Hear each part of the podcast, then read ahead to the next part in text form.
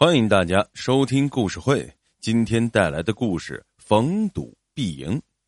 有句俗话叫“久赌无赢家”，可偏偏有这么个人，只要赌博必定会赢。你信不信？话要从县电视台的一档节目说起。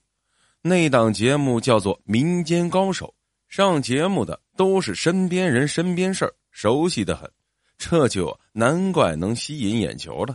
摆弄琴棋书画的，唱歌跳舞的，偷开酒瓶，只钻砖头，鼻吹唢呐，忙捏泥人的，要多热闹有多热闹。这节目火了半年，没过多久，节目组开始为难了，整个县都搜罗遍了，哪有那么多的民间高手啊？台长发话了：“坚持一期是一期，万一不行，找外援。”话音刚落。刘记者汗淋淋的跑了进来，哎呀，头找到一个赌赌神！台长一听兴奋了，好啊，事不宜迟，马上去采访。哦，对了，说什么来着？呃，这是弄什么的？刘记者说呢，啊，赌神呐，就在汪镇的小村庄，这是个哑巴，逢赌必赢，远近闻名啊。听说那附近的村民玩牌的时候，一见他来了，马上散场。台长一听是赌博。犹豫了，这刘记者忙赶笑道：“放心吧，他不是赌博，呃，都是小打小闹的玩玩，消磨时间而已。这关键是那哑巴不简单。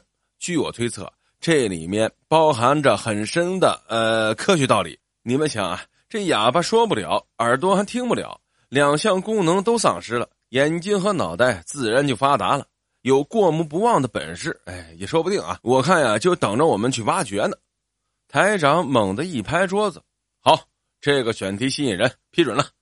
这次轻车简从，没惊动镇上的干部。车子开进了村里后，不知怎么走漏了风声。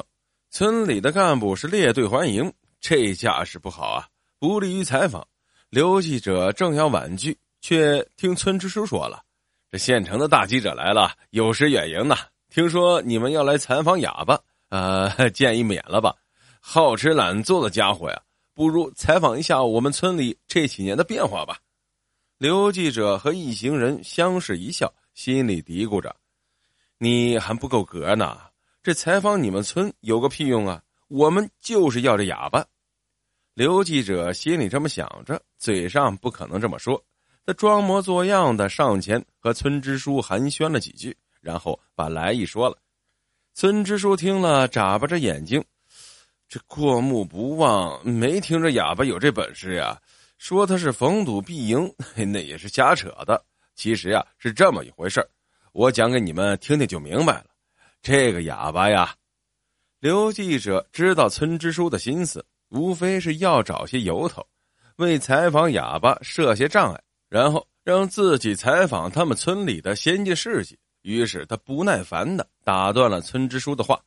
啊，好了好了，不管是怎么回事得给观众留个悬念，还是由我们亲自来采访吧。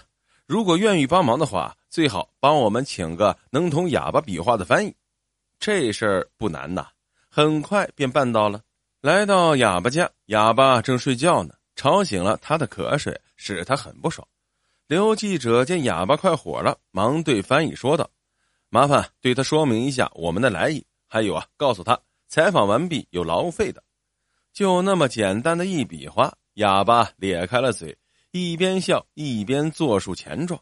这时，翻译传话道：“呃，哑巴说了，玩两局看看，上场要真金白银，不玩虚的。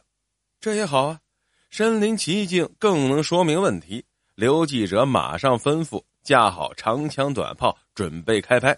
哑巴的口开的还不小呢，够赌博的档次了。为了拍节目，刘记者咬咬牙，掏出一把钱甩了甩，示意米米充足。玩的是扑克游戏，跑得快，每人抓十三张牌，大压小，谁先跑掉谁就赢。一局三盘后结账。不知是刘记者手气不好，还是心里紧张，才几分钟下来便连输了三盘。哑巴手一推，那意思是说得说话算数，给钱吧。刘记者没办法，只好乖乖给钱。但他又说不行，得再来一局。哑巴点头答应了，却又突然起身，手不停的比划着。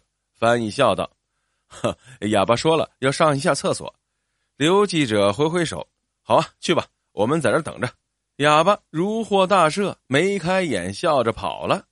到了这个时候，村里看热闹的人都笑弯了腰，把刘记者给弄糊涂了。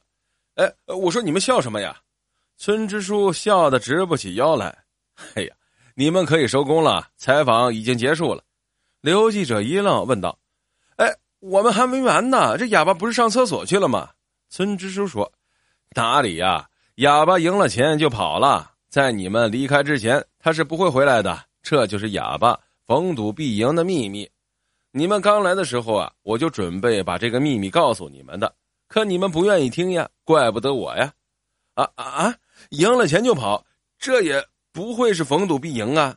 刘记者将信将疑。那要是输了怎么办呀？这下大家都乐了。村支书说：“输了也照样跑啊，赢了就是跑，输了不给。”这不是逢赌必赢吗？一个残疾人也挺可怜的。村里人心善，谁会去跟他计较呢？刘记者听了，心头一热，哎呦，原来是这么一回事啊！